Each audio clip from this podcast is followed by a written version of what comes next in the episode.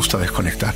Yo vivo con esto para mí forma parte de mi vida. Yo no tengo una vida laboral y una vida personal. Yo, yo estoy de busca permanentemente. Eh, mi guardia es eh, la última llamada. Es una relación muy enriquecedora, muy empática.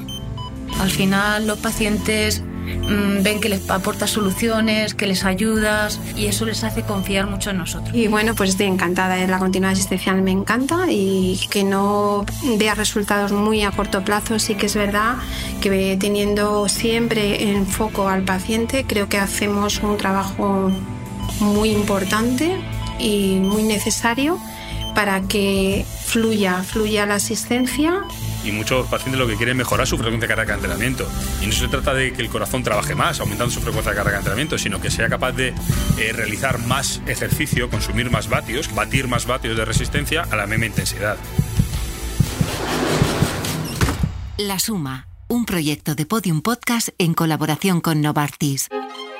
Imagina que acabas de sufrir una operación cardíaca y tienes que ir al hospital cada pocos días a revisarte, a hacer rehabilitación, a que te pauten los medicamentos. Imagina que para ir a ese hospital tienes que tomar varios metros y autobuses porque no vives cerca, o incluso tienes que coger un taxi con el gasto que eso supone. Para evitar esos desplazamientos y molestias, hay un grupo de profesionales que se han propuesto llevar el hospital hasta casi, prácticamente, nuestras casas. Soy Manu Tomillo y hoy visitamos el Hospital 12 de Octubre de Madrid. Estamos en el centro de actividades ambulatorias de este hospital. Allí, entre pacientes que vienen y van a tratarse alguna de sus dolencias, se estima que hay más de 3.000 citas médicas y 4.000 de enfermería al año.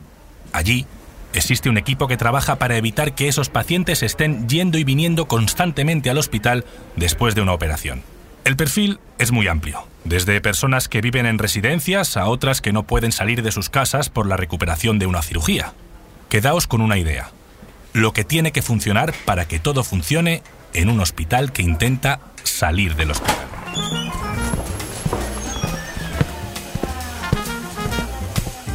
Así que, para que conozcamos este trabajo un poco diferente que hacen aquí, vamos a empezar nuestro recorrido por la sala de fisioterapia, en la planta baja del hospital.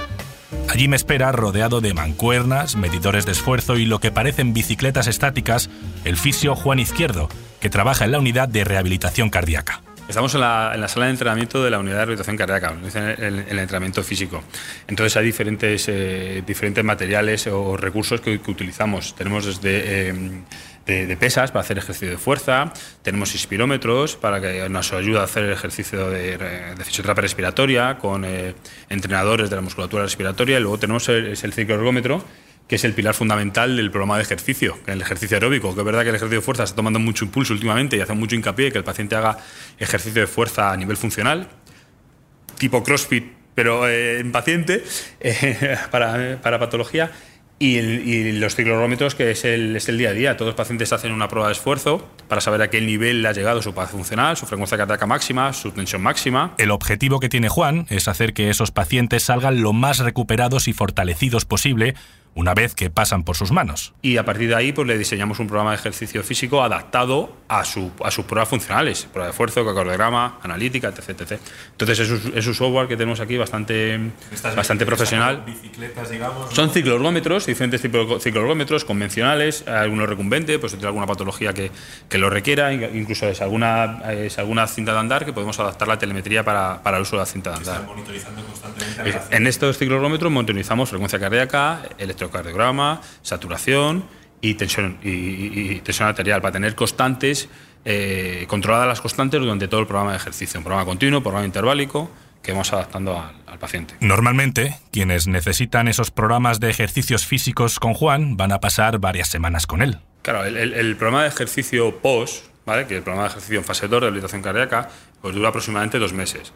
Entonces, más o menos es lo que conseguimos mejorar la capacidad funcional del, del paciente. Es verdad que los cuidados, el paciente postquirúrgico, pues hay unos cuidados de, de, quirúrgica, eh, de adherencia a, los fármacos, de la, alimentación, también tiene el cuidado y tiene que añadir también un programa de ejercicio físico que se adapte a su, a su situación física, que con otras comunidades, otras patologías tiene, para que pueda llevar una vida independiente de la mejor forma posible. De ahí que se generen relaciones muy cercanas entre pacientes y fisioterapeutas. Hoy mismo ha venido un paciente que se operó en el, en el, 2021 y, tuvo una comorbilidad, pues tuvo una asistencia ventricular eh, hospitalaria tipo ECMO y se quedó una lesión del nervio neural y tuvo una órtisis, tenía en el electromiograma de, un daño completo del, del nervio y tenía el piequino, la pierna no, era estable para caminar y poquito a poco con fisioterapia vino durante varios meses a hacer el programa de ejercicio, viene de forma ambulante, se recorre Madrid, pasea y entonces esa calidad de vida que ha recuperado pues la verdad es bastante gratificante. Cada vez que Juan habla de alguno de sus pacientes o de los diferentes tratamientos que tiene que llevar a cabo, sonríe y se alegra al ver lo importante que es su labor en un hospital como en el que trabaja. Ahora bien, ¿Cómo lleva eso de pasar el día diciéndole a los pacientes que tienen que hacer ejercicio físico, levantar peso, correr en bicicleta? Eso es lo más difícil, yo me lo sé. La, digo, haz lo que tú, haz lo que yo digo, pero no lo que yo haga. Pero sí intento hacer algo de ejercicio, no hago todo lo que pueda, pero bueno, intento intento hacerlo, pero sí, es, fácil. Mucho me lo dicen, porque es verdad que se me nota que no soy una persona atlética o fibrosa al hacer ejercicio, pero es verdad que, que sé la teoría, sé lo que hacer, sé instruirla bien y luego muchas veces cuando me pongo con ellos sí que utilizo eh, pesos o pesas un poquito más, eh, más intensas. Dice, joder, con 8 kilos o con 10 y ellos están haciendo con 3 o con 4. Igual que en el cicloergómetro. Pocas veces me pongo, pero algunas veces que me pongo con ellos a dar pedales y ven que también se suda. Porque este programa de ejercicio, si lo hace cualquier otra persona, también supone un esfuerzo. Hay algunas veces que los alumnos de fisioterapia que tengo realizan con los pacientes el programa de ejercicio y dice, es que tengo agujetas. digo, claro, es que es un programa de ejercicio para mejorar la capacidad funcional de una persona sedentaria aunque no se ejerce habitualmente. Entonces muchos de estos pacientes también lo, lo notan. Tras esa pequeña confesión, quería conocerle un poco más, saber quién es ese Juan Izquierdo fisioterapeuta, pero también quién hubiera sido si no se dedicara a esto. Muy buena pregunta, eso lo tengo muy difícil, a mí no me lo había planteado, no me lo había planteado nunca, pero tenía que ser una profesión en la que eh, pudiera ayudar a, a, a las personas con algún problema y siendo un profesional que pueda mejorar su calidad de vida, solucionar eh, recursos o dificultades que tengan, ser un facilitador para algún tipo de, patología, enfermedad o recurso social. O, así, el trato con las personas la verdad es que sí que me, me gusta. Dejamos a Juan en su sala repleta de aparatos y subimos a los despachos para conocer a María José del Olmo supervisora del área funcional de continuidad asistencial y centros de especialidades de este hospital. Lo que, lo que nosotras perseguimos eh, desde todas las unidades de continuidad asistencial de todo Madrid, que en todos los hospitales existen, es que el paciente sea atendido en, el mejor sitio para él, el camino más eh, seguro para él, más directo intentando siempre, sobre todo en los crónicos complejos, evitar la urgencia hospitalaria y para eso se crean unas figuras de médicos y enfermeras referentes para que, eh, dijéramos, eh, capten a ese paciente de manera proactiva y precoz y el paciente evite esa, ese paso por la urgencia o ese retraso en su atención. El trabajo de este equipo ha sido reconocido por la Sociedad Española de Medicina Interna y en 2018 obtuvo además la doble acreditación SEC Excelente de la Sociedad Española de Cardiología por el tratamiento de la insuficiencia cardíaca comunitaria y avanzada. Su labor se basa en lo que ella llamaba las 3 C, coordinación, comunicación y continuidad asistencial entre el hospital, los centros de salud, las residencias de mayores. Como se dice ahora, un hospital líquido, que no haya paredes, ahora que estamos construyendo un nuevo hospital, pues eh, bueno pues que el hospital mm, llegue a los domicilios de los pacientes de alguna manera ¿no? y que sea como una mancha de aceite que vaya impregnando sin notarse mucho porque creo que somos un servicio que no somos muy visibles pero sí que es verdad que mm, luego la gente nos, necesita ¿no?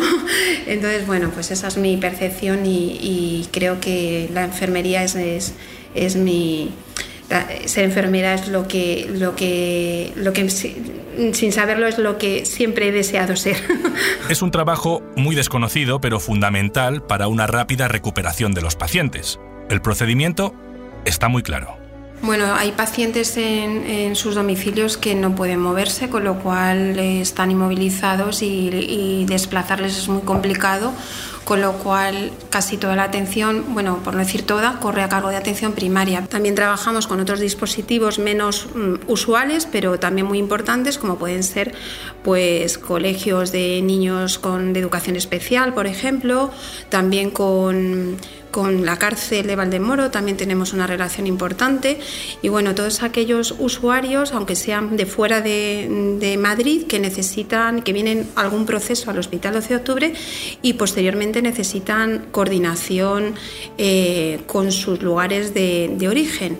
Incluso atendemos y coordinamos asistencia con otras comunidades autónomas. Estamos hablando de un trabajo que se encarga de coordinar a muchos pacientes y también a los profesionales responsables del cuidado de esos pacientes. Una labor para la que María José lamenta no contar con el personal suficiente. Tenemos que decir que nuestra percepción a lo largo de todos estos años ha sido que somos un área sanitaria bastante deprimida y vulnerable socialmente eh, y la sobrecarga asistencial tanto en el hospital como en los centros de salud es muy importante y muy relevante. Los profesionales en general están muy motivados y al final lo que influye más es la motivación y el compromiso que a veces el número de profesionales, que no digo yo que no sea importante, por supuesto. Con esa idea de que la falta de personal se suple con ganas, esfuerzo y compromiso con el paciente, sigo recorriendo este hospital un poco distinto al que todos tenemos en la cabeza cuando pensamos en estos centros.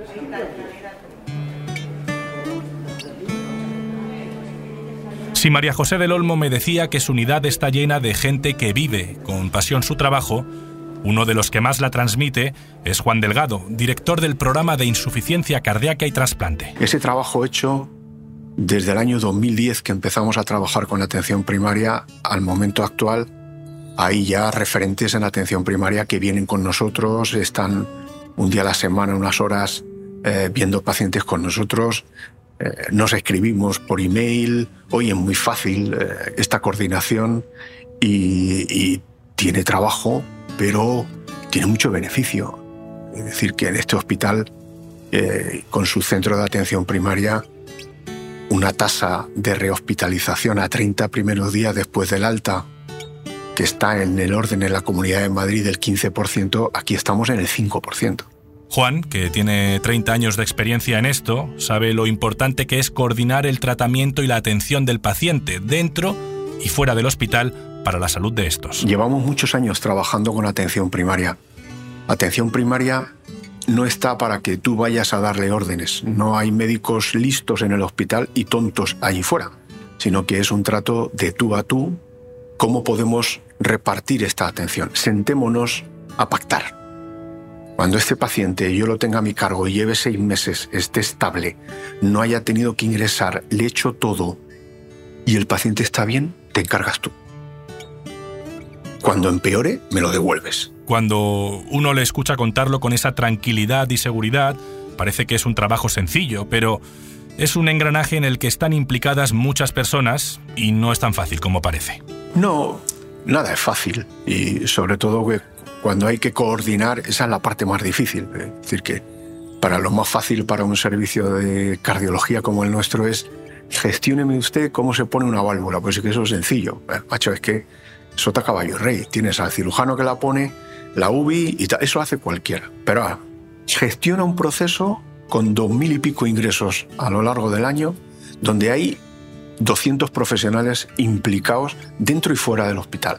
Eso es complejo, obviamente. Creo que ahora nos hacemos una idea del trabajo que hacen en este área y el concepto sobre el que se construyen proyectos como este, la transición de cuidados. Claro, el, concepto es que eh, estos procesos crónicos que tienen un alto coste económico y social, eh, necesitas mantener al paciente en el radar eh, no se trata de que el hospital, el paciente venga, hagas tu trabajo y lo dejes a su libre albedrío, sino que requiere una continuidad de cuidados. La transición de cuidados desde el hospital a la atención primaria requiere eh, eh, que se repartan responsabilidades. Es un, es un, es un programa de entrada y salida, de ida y vuelta.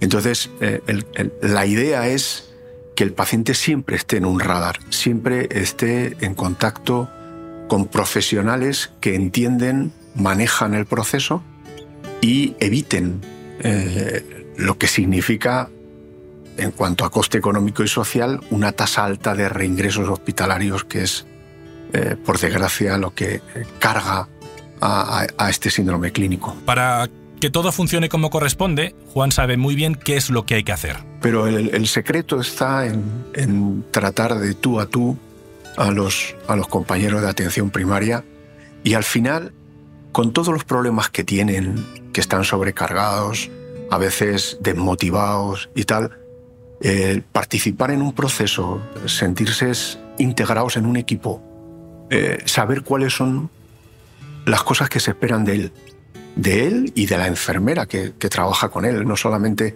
tenemos referentes en médicos, sino también en enfermería. Al final...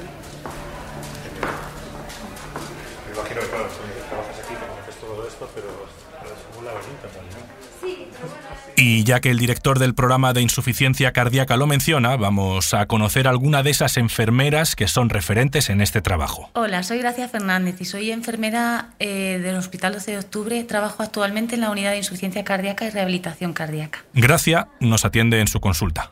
Allí me explica en qué consiste realmente lo que hace. Pues a ver, nosotros eh, lo que intentamos es ayudar a los pacientes con insuficiencia cardíaca a conocer su enfermedad, a conocer sus cuidados y a que ellos tengan conciencia y acceso a, la atención continuada, ¿vale? Tanto por nuestra parte como por parte del centro de salud y de, de todos los ámbitos en los que ellos pueden necesitar apoyo. Es una labor de acompañamiento y control de los tratamientos por el que pasan al día decenas de personas. Pues mira, nosotros diariamente, los días que tenemos rehabilitación cardíaca, solemos tener entre 6 y 8 pacientes.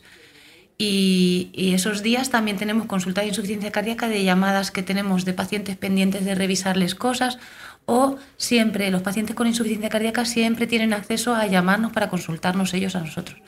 Con lo cual, pues en un día normal podemos tener igual los seis pacientes citados de rehabilitación cardíaca más cuatro o seis pacientes que ya tenemos programados de insuficiencia cardíaca y viernes y lunes, por ejemplo, días antes después de puente, días después de puente, tenemos muchas consultas de pacientes a demanda, que nos llaman ellos para consultas de que se encuentran mal o de dudas con la Pacientes que llegan a las consultas con sus clásicos miedos, dudas y preocupaciones, que Gracia sabe calmar tras más de cuatro años de experiencia en esa unidad. Y esa experiencia la comparte también con otros profesionales fuera del hospital. Un programa de insuficiencia cardíaca que lo llamamos Prisma, que tenemos es un programa que hacemos con el personal de los centros de atención primaria para que tengan formación también en esto, para que tengamos una comunicación en bidireccional en beneficio del paciente, que siempre tenga el paciente eh, tengamos conocimiento de ese paciente en todos los ámbitos en los que puede estar. Y con el programa de rehabilitación cardíaca hacemos algo muy parecido. Lo único que hacemos este programa con, las, con el personal de atención primaria y también viene personal de los polideportivos municipales. Antes de despedirme, Gracia me recuerda por qué empezó en esto. Casi, casi por necesidad. Es curioso porque cuando yo tenía que decidir carrera, pues sí que tenía claro que quería, que quería una carrera de ciencias, pero bueno, en mi casa la situación económica no era muy bollante, me podían pagar la carrera, pero bueno, yo necesitaba algo rápido y que tuviera trabajo, y es por ese motivo por el que yo elegí la enfermería.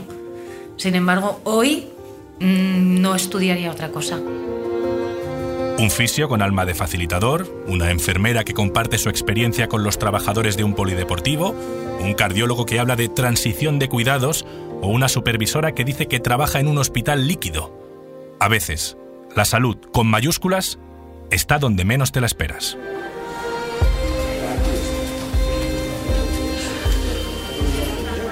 La Suma, un proyecto de Podium Podcast en colaboración con Novartis.